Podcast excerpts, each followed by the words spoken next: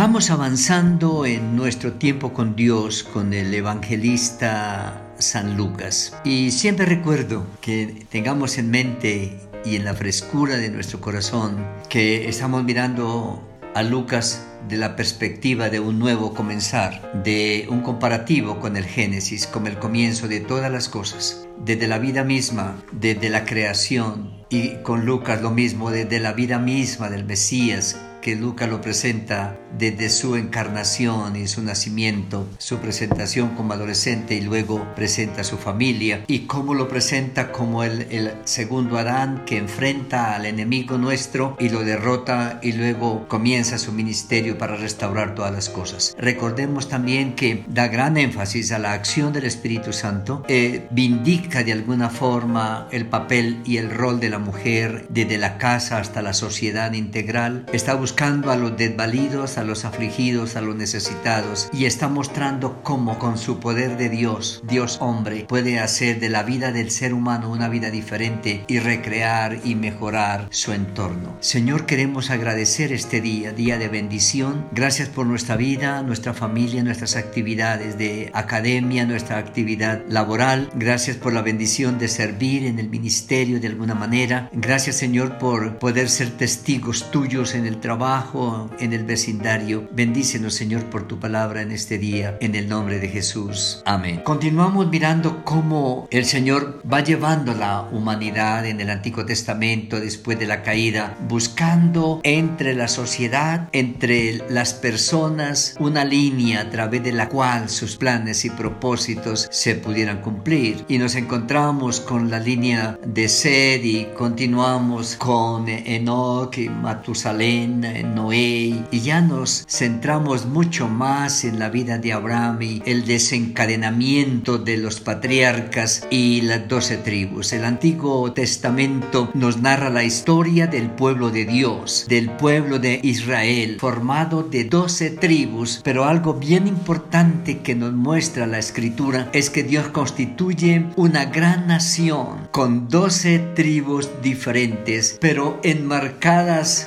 podemos decir, eh, en el marco de la globalización, hoy podríamos decir, donde todos son diferentes, pero todos se eh, mencionan como Israel. Una cosa es hablar de Judá o de Isaacar o de Aser, pero el genérico es Israel, el pueblo de Dios. Y esto nos ayuda a mirar que cada una de las tribus, según el libro de números, eran tribus organizadas, estructuradas, con una identidad propia, con un sentido de pertenencia propia, con uh, una autonomía propia, pero sin independencia. no son una tribu independiente, son tribus autónomas, pero unidas bajo el pueblo de Israel. Y eso es bonito mirar cómo en la diversidad, en la diversidad se puede encontrar una hermosa armonía. Y hoy quiero que miremos en el, el Evangelio de Lucas otra vez, capítulo 6, versículo 12 al 16, que nos vuelve a ubicar en el mismo plan, en el mismo propósito, en el mismo, en el mismo programa del Antiguo Testamento, cuando Dios a través de estas doce tribus unidas, diferentes, autónomas, construye su pueblo Israel. Y en el Nuevo Testamento, la iglesia, el reino de Dios, en el tiempo de la gracia, va creciendo en todo lo que Lucas nos va enseñando y mostrándonos hasta llevarnos a este momento en que muchas son las personas que vienen siguiendo al Señor, muchas son las personas que han sido bendecidas por el Mesías, han sido bendecidas en la dignidad humana, en la salud, en la economía, en la restauración de pareja, de familia, en la vindicación del rol en la sociedad, el papel de la mujer, la importancia de los niños. Y hemos visto también el tratamiento al desplazado, afligido, al necesitado, al que aún por las religiones era puesto en el abandono o en el rechazo, como vimos la situación de, de Leví, que por ser publicano es rechazado por el sistema religioso, pero el Señor llega,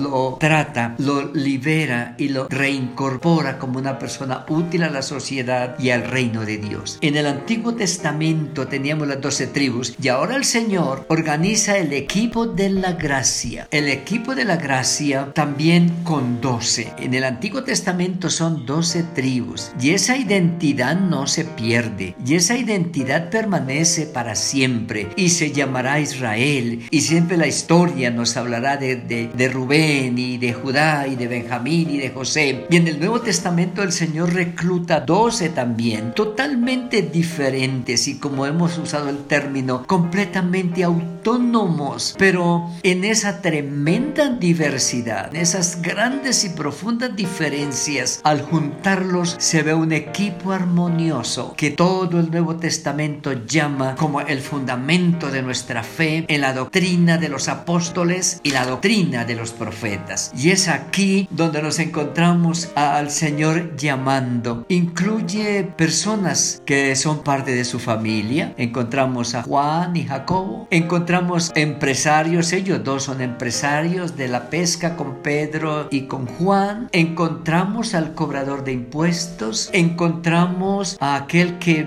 es un inconforme, casi un rebelde social, como es eh, el eh, Simón el celote. Encontramos académicos como Natanael, estudiosos como Felipe. Es decir, es un equipo heterogéneo, pero que al juntarlo es un equipo extraordinario. Y lo que miramos es cómo ahora en el equipo de la gracia es un equipo que el Señor recluta, confía en él a pesar de sus debilidades y es a ellos a quienes les encomienda la tarea del extender, del proclamar y del fortalecer su reino y que lo lleven adelante para que otros entren en la misma dinámica y el reino no pierda su dinámica y trabaje hasta que Él vuelva. Hermanos, amigos, hoy nosotros tenemos la bendición de recibir a través de los apóstoles, a través del Evangelio de la gracia, el mensaje de salvación y de esperanza de nuestro Señor Jesucristo. Pero no debe agotarse con nosotros, debe proyectarse para que otros lo reciban, lo abracen y se comprometan a seguirlo proclamando para que la palabra de Dios y el reino de Dios crezca y se prepare para esperar al Rey del reino cuando Él regrese por segunda vez. Que la bendición del Señor sea con